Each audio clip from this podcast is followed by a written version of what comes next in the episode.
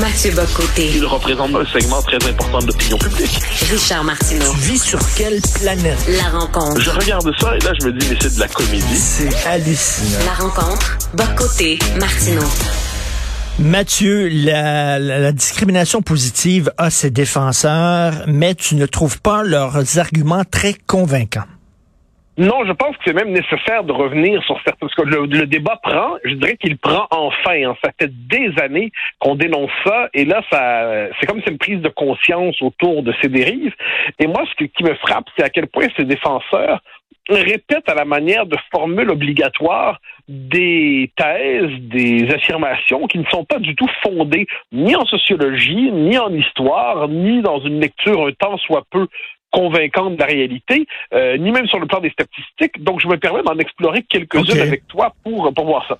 Donc, par exemple, on va nous dire, j'ai lu ça ce matin, je ne sais plus trop où, on va nous dire l'homme blanc a, a dominé le crachoir depuis 2000 ans et puis il est temps aujourd'hui, s'il n'avait pas dominé le crachoir, s'il n'avait pas dominé toutes les places depuis 2000 ans, il serait pas nécessaire aujourd'hui de faire des mesures correctrices comme la discrimination positive. De quoi parle-t-on? Premièrement, si de- depuis 2000, euh, déjà sur le plan historique, la référence est faussée, l'histoire de la civilisation occidentale commence pas il y a 2000 ans, et elle ne se confond pas avec l'histoire de l'homme blanc. Et par ailleurs, et par ailleurs, ça c'est pas un détail à rajouter, eh bien, dans l'histoire du monde occidental, eh bien, les clivages n'ont pas d'abord été raciaux, n'ont pas d'abord été, euh, ils n'ont pas été, on pourrait dire, euh, ethniques et tout ça. Ils sont nationaux, sociaux, religieux et ainsi de suite. Donc, c'est une sorte de frappe. Puis par ailleurs, accessoirement, le monde occidental était, euh, c'était son espace de référence. Il y avait le, le, le monde euh, chinois. Il y avait toute une série d'univers en tant que tel. L'Europe s'est déployée depuis cinq siècles. Mais cela dit, l'homme blanc ne domine pas le monde depuis 2000 ans selon cette espèce de formule un peu simple. Hmm. Et surtout, surtout, si on prend la peine de regarder les sociétés les unes les autres, euh, Est-ce qu'on pourrait expliquer aux Irlandais de quelle manière ils étaient dominants en Irlande, subissant la botte anglaise pendant plusieurs siècles? Est-ce qu'on pourrait expliquer à nos grands-parents canadiens français à quel point ils étaient dominants au Québec en tant que tels? Est-ce qu'on pourrait expliquer aux Lituaniens, aux Lettons, aux Estoniens à quel point ils étaient dominants? Et pourquoi pas, est-ce qu'on pourrait l'expliquer aux Polonais et ainsi de suite? C'est quoi cette espèce d'histoire comme quoi l'homme blanc serait dominant en tant que Mais tel? oui. C'est une phrase lancée dans le vide. Ensuite, ensuite, une autre phrase, moi, qui me, rend dingue, on va nous dire, comme si les discriminations allaient de soi, là, on nous sort des statistiques en disant il y a X de la population de cette couleur ou de cette catégorie, euh, il y a X euh, qui sont euh, mais qui qui est représenté dans tel euh, métier, et il y, a un, il y a un décalage entre les deux chiffres, donc il y a une discrimination. Euh, premièrement, euh, ce n'est pas l'espace de référence. Si on s'intéresse, puis Guillaume Marois, le démographe, a pris la peine de le rappeler, l'Université Laval on va, est, est située à Québec, dans un environnement qui, globalement, est celui du Québec francophone. hein. C'est que c'est bête à dire, Mm. mais Québec est en train de devenir la capitale du Québec francophone. Eh bien, sous toute proportion gardée, la représentation de gens issus des minorités ethniques est supérieure à la proportion des, des gens des minorités ethniques dans cette... euh, dans la, dans, la, ville de Québec, et plus encore si on tient compte de la grande région de Québec. Alors là, dépendamment de l'espace où on fait ces espèces d'analyses de, de, de, de statistiques censées être révélatrices, eh bien des affirmations s'effondrent. Ensuite, ensuite, qu'il y ait une disparité statistique ne veut pas dire qu'il y a un système discriminatoire. Ben voilà. Euh, par exemple, le, le fait qu'il y ait, par exemple, beaucoup d'Asiatiques dans tel, tel, tel domaine, est-ce que c'est parce qu'il y a une forme de biais favorable aux Asiatiques dans l'organisation, je sais pas moi, Ben, de tel secteur d'activité? Ben, écoute, Mathieu, Mathieu, il y a beaucoup d'Italiens en construction, il y a beaucoup de Grecs en restauration, il y a beaucoup d'Irlandais dans la police, etc., etc.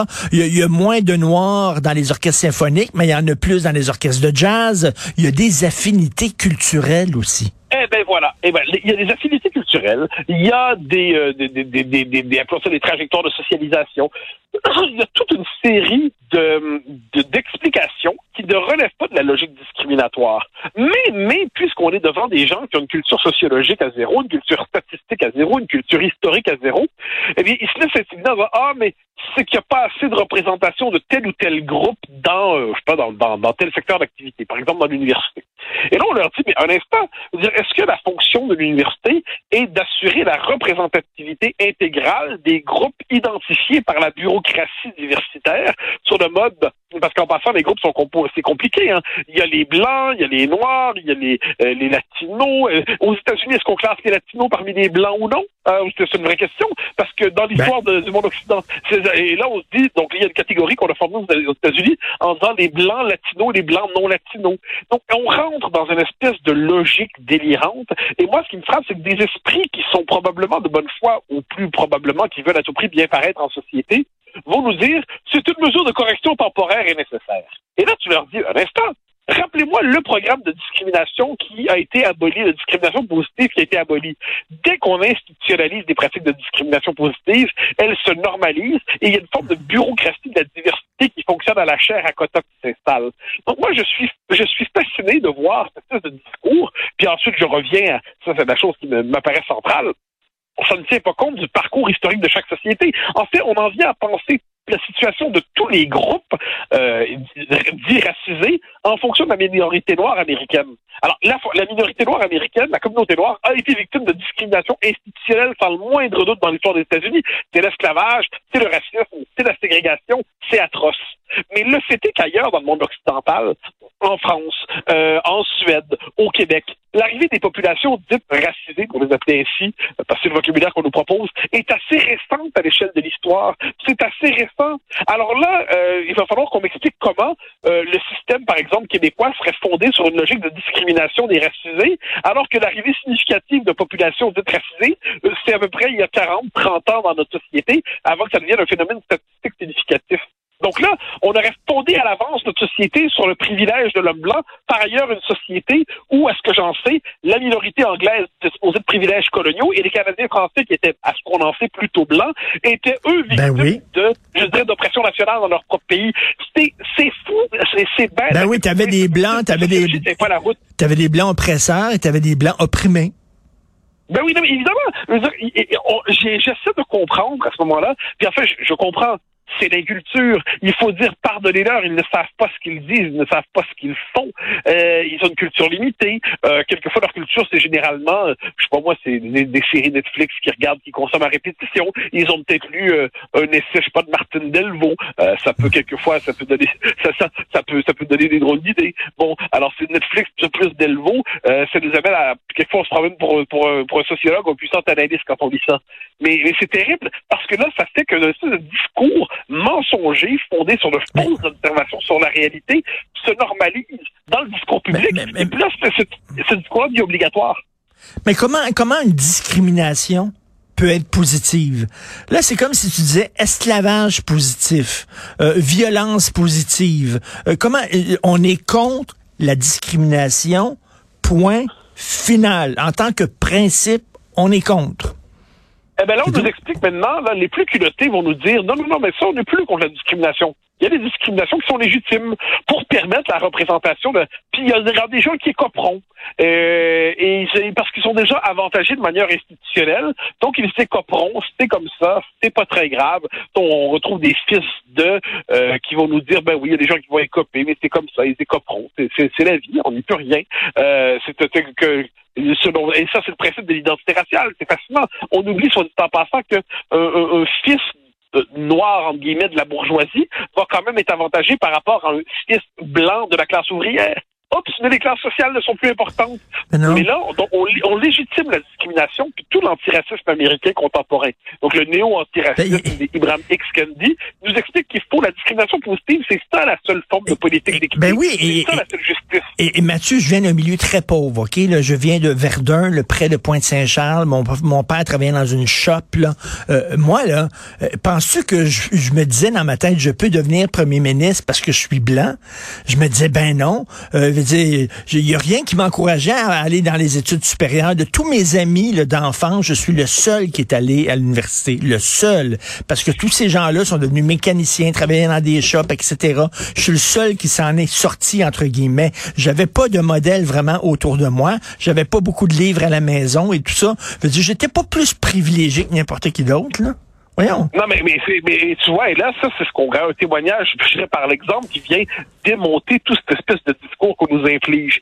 Où là, on va nous dire quelquefois, puis c'est particulier, on va nous dire, oui, mais il n'y a pas assez de genre de telle communauté dans les médias québécois, donc on manque de modèles. Oui, mais cette communauté est arrivée globalement ici, quoi, il y a 30 ans. Bon, elle arrive il y a 30 ans, euh, essentiellement, ce sont des gens qui sont des réfugiés. Ou si c'est pas des réfugiés, ce sont des gens qui sont en situation d'exil économique. C'est pas de l'exil économique, c'est de l'exil politique. Mais évidemment, pour qu'une communauté, entre guillemets, parce que moi j'aime pas la logique communautariste, mais pour une temps qu'une communauté s'implante dans un pays, trouve le moyen de s'y installer durablement, développe les interactions sociales qui permettent de profiter de l'ensemble des interactions sociales, des avantages, euh, puisse créer ses propres modèles. Ça prend un peu de temps. Ça prend un peu de temps. Je dis pas que c'est bien que c'est mal. C'est juste la nature même de l'évolution d'une société. Et là, ce qu'on nous explique, par, ailleurs, je précise qu'on est un État social, un État social-démocrate généreux, qui la personne arrive demain matin au Québec, là, ben, elle a accès au système d'éducation, elle a accès au système de santé, elle a accès au système de générosité sociale, de solidarité sociale. Tout est là, soit dit en passant. Il y a un système de soutien qui permet aux gens de se hisser dans la société qui est présent. C'est quand même une société très généreuse. Mais là, on va nous dire oui, mais il n'y a pas assez de tac, tac, tac, tac, tac dans les médias, par exemple, ou ailleurs.